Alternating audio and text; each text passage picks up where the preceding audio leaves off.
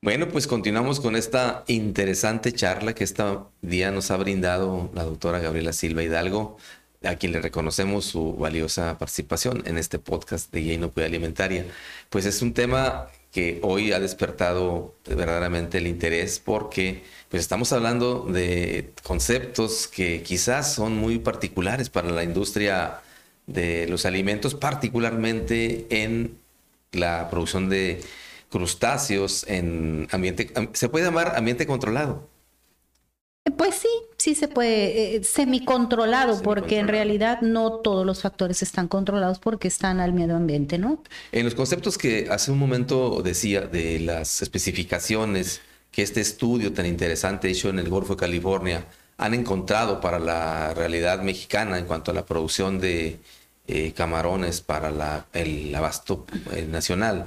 Esas especificaciones ya eh, han sido ya validadas en alguna de las granjas que usted conozca o tienen ya alguna alguna aplicación, digamos así en eh, o se han retomado estos conceptos para hacerlos prácticos. Sí, creo creo que sí que sí han estado utilizando esta esta información. Eh, porque precisamente alguno de los autores de este, de este artículo eh, pertenece a este, a este organismo, a CESACIN.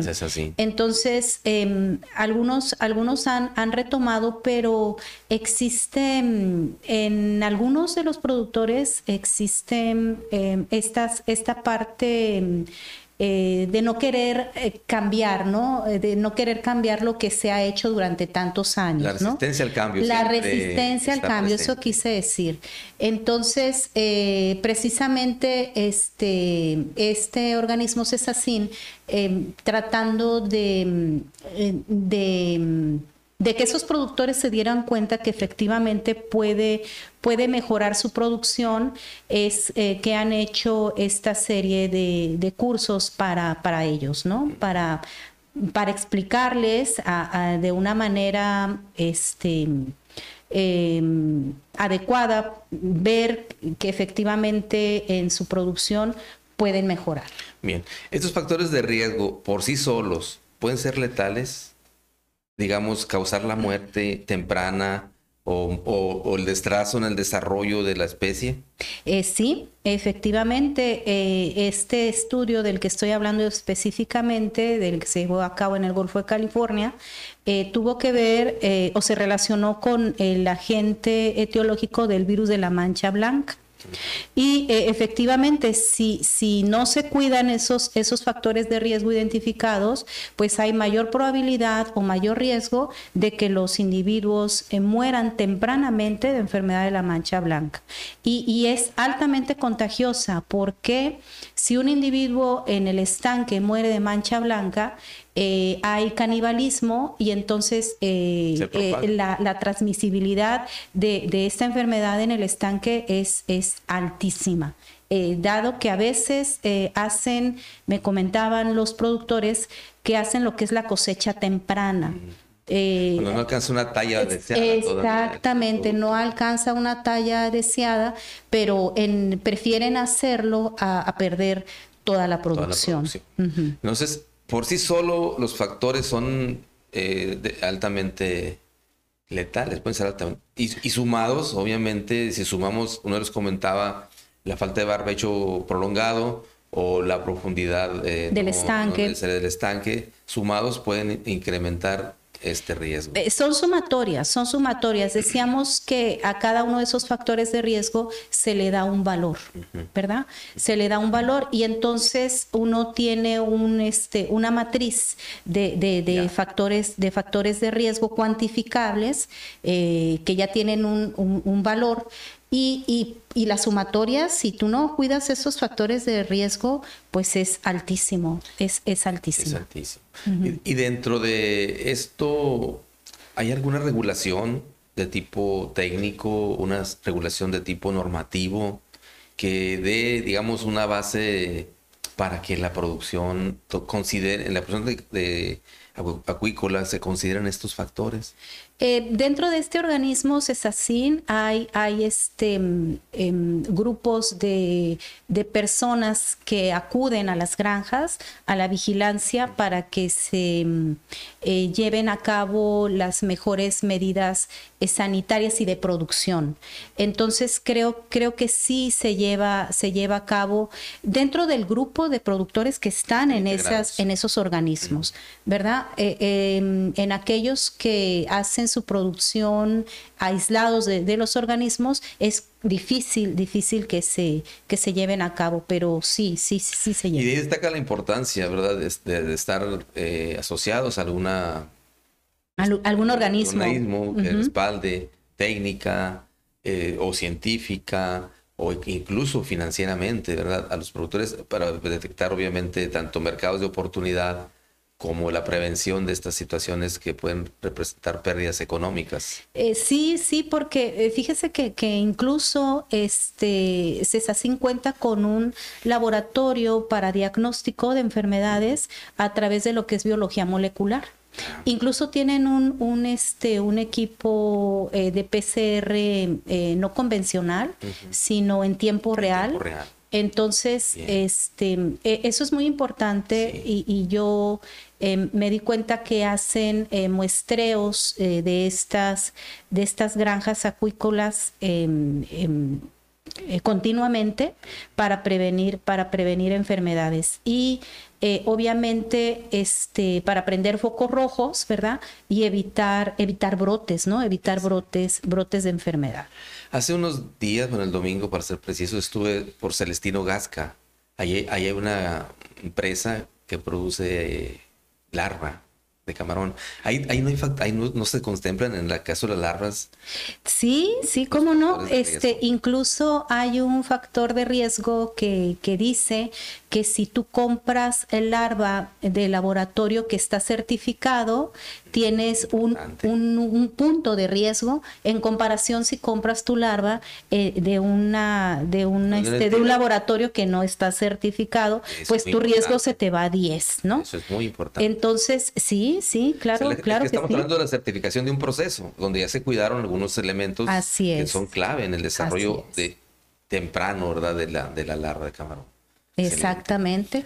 Y, tocando esos otros temas, es, es bueno, ¿en qué situación están las, las granjas eh, para exportar, para eh, promover la exportación de este producto hacia otros países? Sabemos que el camarón mexicano es altamente demandado, tiene una, un fuerte mercado, en, en, sobre todo en los Estados Unidos aunque también sabemos que viene camarón de otras partes del mundo para México. Entonces, ¿cómo ellos vienen para acá con nosotros y nosotros no podemos salir para allá con ellos, verdad? ¿Qué pasaría por ahí? Eh, sí, sí, yo creo aquí eh, eh, lo que tengo conocimiento es que nada más lo que es la producción de altamar o de bahía es la que está en nivel de exportación. Eh, sin embargo, comentaba anteriormente que eh, la mayor producción de, camarón proviene de lo que son las granjas, las granjas acuícolas. Y entonces, bueno, aquí hay una contradicción porque las granjas acuícolas no tienen todavía ese nivel de exportación. Em, probablemente tenga que ver con lo que es el, tamaño, el tamaño del producto final que, que, em, no cumpla con, las disposiciones de exportación que se solicitan, ¿verdad? Y también con aquellas este, em, bacterias o, virus que pudieran presentarse en el producto y que se tenga que trabajar con ello. Pero yo le auguro un, buen futuro porque em, yo noto que estas eh, granjas acuícolas eh, se, están, se están preparando para ello, ¿no? Se están preparando para ello y yo creo en un futuro no muy lejano este, tengamos la posibilidad de, exportación. Sí, porque aquí estaríamos hablando de implementar, por ejemplo, programas de bioseguridad. Eh, se estaría implementando de esto que usted maneja súper bien, que son los factores de riesgo, y, eh, digamos, crecer hacia lo que sería la certificación del proceso con obviamente la supervisión de técnicos o expertos de un país interesado en llevarse la producción o adquirir la producción nacional y, Y es que el mercado está creciendo cada vez más.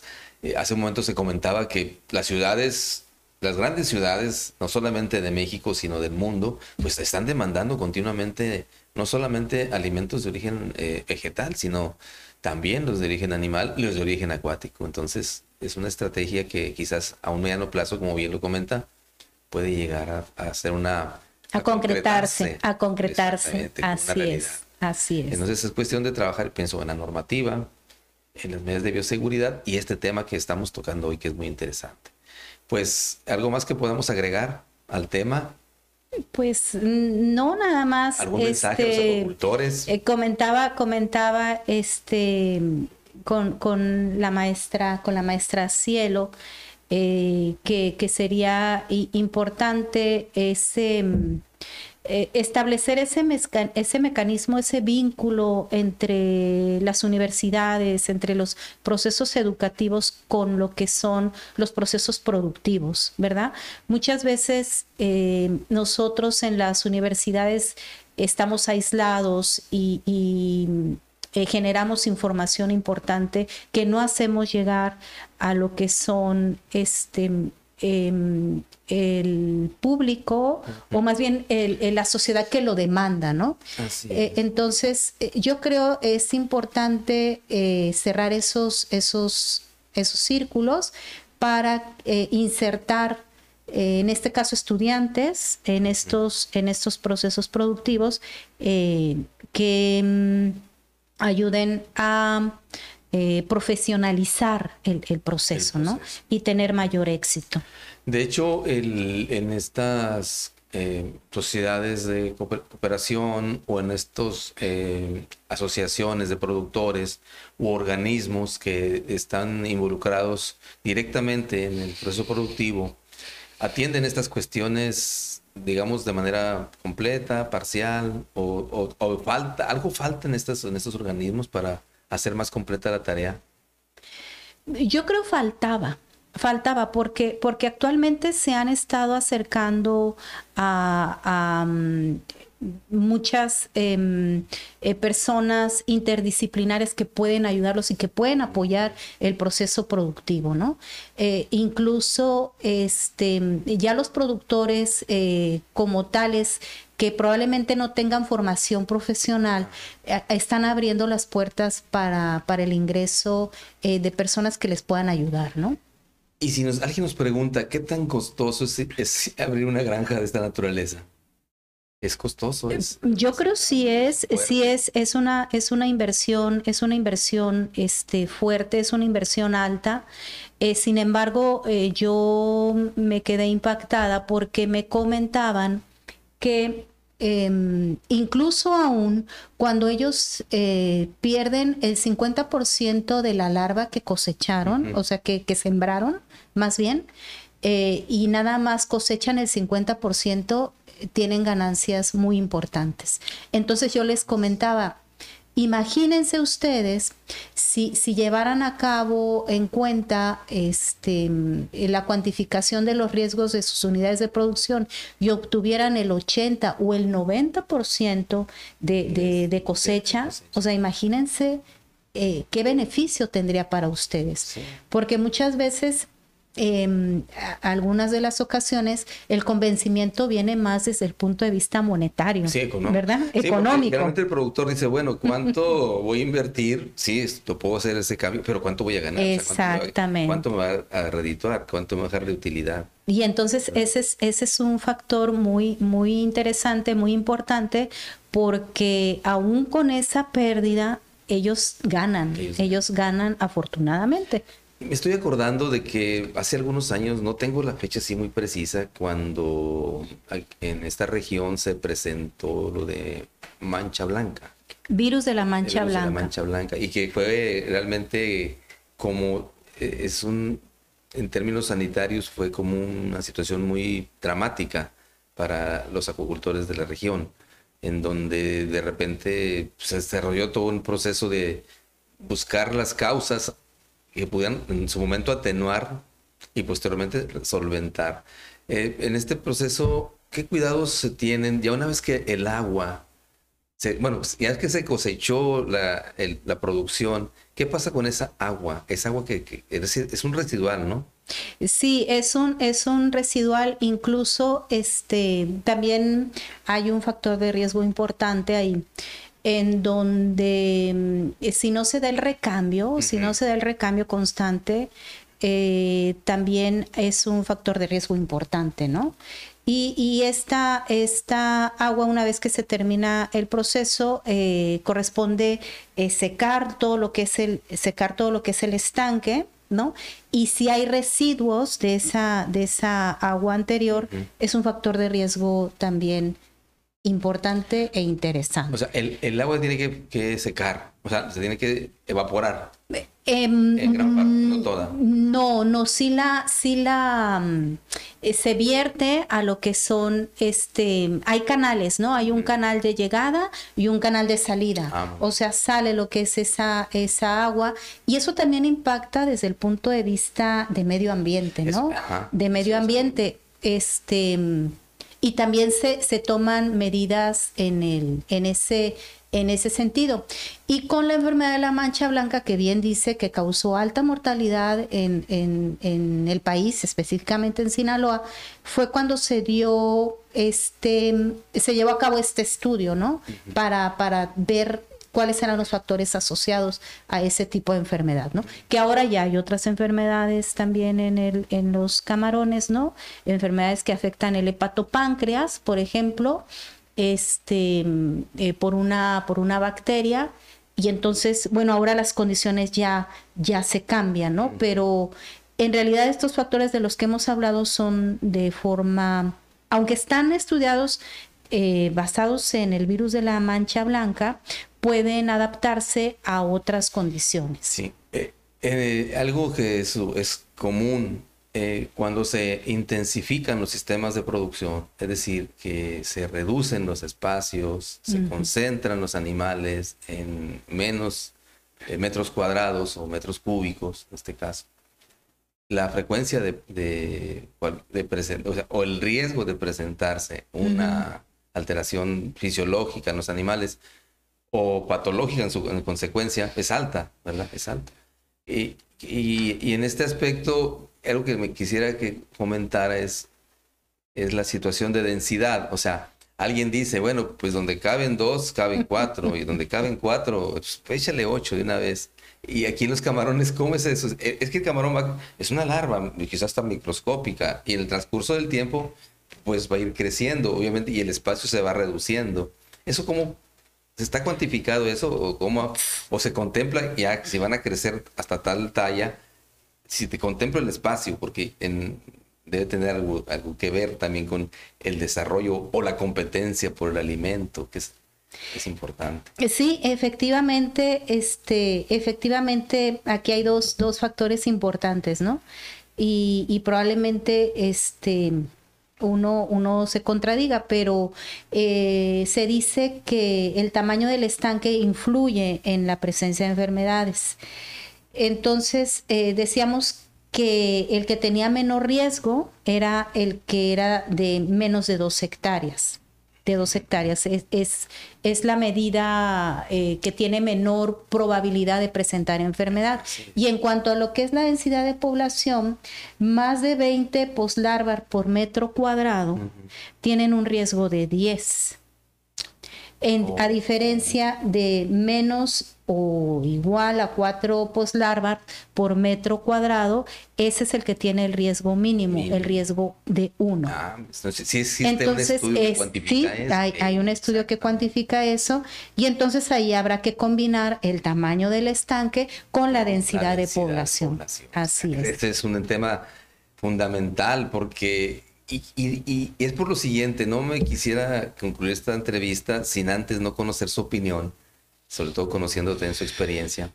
Si existe ya en estos sistemas de producción algo que ver con este, este bienestar de los animales creados en granja, en el cultivo, pues, o sea, si existe ya Porque para otros animales existe, si existe, para ganar lechero hay una corriente muy fuerte en contra de opiniones por el bienestar de las vacas produciendo leche, no se diga de los eh, cerdos, no se diga de las aves, pero en este caso de camarones, en este caso de cultivados en granja, existen algunas ya opiniones que tengan un desacuerdo o se esté promoviendo por parte de los productores el tema de bienestar, porque este es uno de ellos, el que le acabamos de comentar, el de la densidad poblacional dentro de un estanque.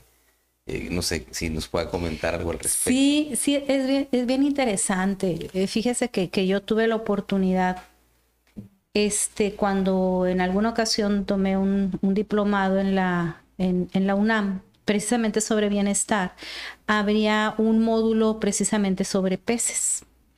Y entonces había una, tarea en donde, teníamos que ver el bienestar en esta especie y yo me enfoqué en camarones, porque tenía la posibilidad de, acercamiento en esa, en esa ocasión. Em, aquí lo que sucede es que son poblaciones muy grandes de animales, ¿no? Eh, y al momento de la matanza este, yo comenté con algún productor en, alguna ocasión que debía de buscarse la manera de que fuera eh, lo más rápido posible, eh, no tanto por el camarón, sino por la calidad del músculo del, del producto. Y entonces, este, pues no hubo mucho, mucho eco. Mucho, eco con, eso como que, como que no. Un, tema un poco extravagante. Y entonces es, es, un estudio bien interesante ver, eh, así como pasa con la carne en bovinos, ver qué pasa con el músculo, con el músculo en el, en el crustáceo, con el músculo en, en el camarón, este, sometido a diferentes métodos de, de muerte, ¿no? Porque lo que hacen ellos, en el mejor de los casos, porque no todos lo hacen, es someterlos a un cambio de temperatura, a un, a un choque térmico, ¿no? Los ponen con hielo y entonces este, se supone que, el camarón este, muere, ¿no? Eh, muere, pero, pero no sabemos cuánto tiempo tarde en, en, morir y si ese, ese sufrimiento al, al, momento de la muerte genere este, algunas características em, no deseadas en el, en el producto final, ¿no? Que es para el consumo, que es para el consumo. Entonces, yo creo que hay una, hay una puerta muy interesante, de, investigación este, en el que podemos aportar eh, mucho, eh, mucho hacia lo que sería el proceso, ¿no? Pero sí, eh, bienestar, sí, el bienestar en, en, las especies terrestres, terrestres es, es, difícil manejarlo, pues en especies acuáticas este, realmente no se lleva a cabo y una de las razones es por la cantidad de animales que habría que matar, ¿no? Hablando de cantidad, ¿cuántos, ¿hasta cuántas eh, unidades hay en un estanque? pues son toneladas, son toneladas. por número de, son toneladas. Son toneladas, así es, así es. No puede decir que, que en caso, por ejemplo, de un corral de engorda que hay 90 o 100. Eh, sí, no, no, aquí, aquí son, son, son toneladas y, y, ese es, mm. ese es el, reto de la epidemiología, porque aunque es poblacional, em, en, en, el caso de los animales terrestres, pues como bien dice, yo puedo determinar la frecuencia de enfermedad en una en un este en un corral, ¿verdad? Eh, cuento de 30, pues hay dos y ya hago mis, mis cuentas, ¿no? Dos de 30 y bla, bla, bla. Pero, pero acá eh, era lo que comentábamos. Incluso hay una, hay una fórmula en donde en un estanque se parte en, en, partes este, iguales y entonces se muestrea. Se muestrea. Eh, eso lo comentábamos, pero decían ellos, pero es que cuando va la lancha ya el cuadrito que voy a mostrar ya, no es, ya, se movió.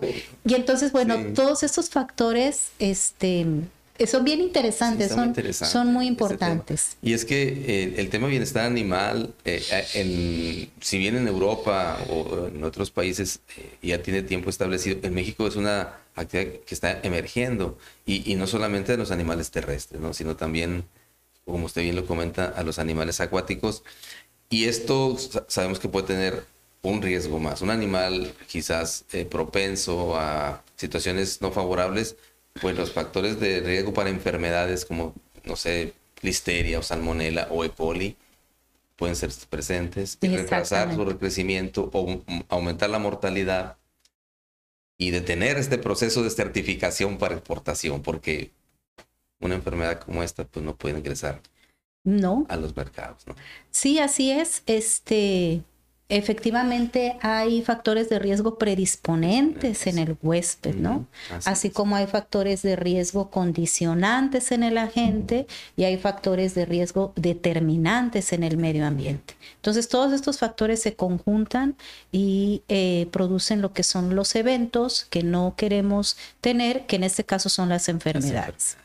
Pues muy interesante. Creo que eh, nuestro auditorio va a estar bastante eh, motivado, va a estar muy, eh, como decimos coloquialmente, asertivo en sus participaciones y, creemos que va a tener una muy buena respuesta en sus comentarios. ¿no?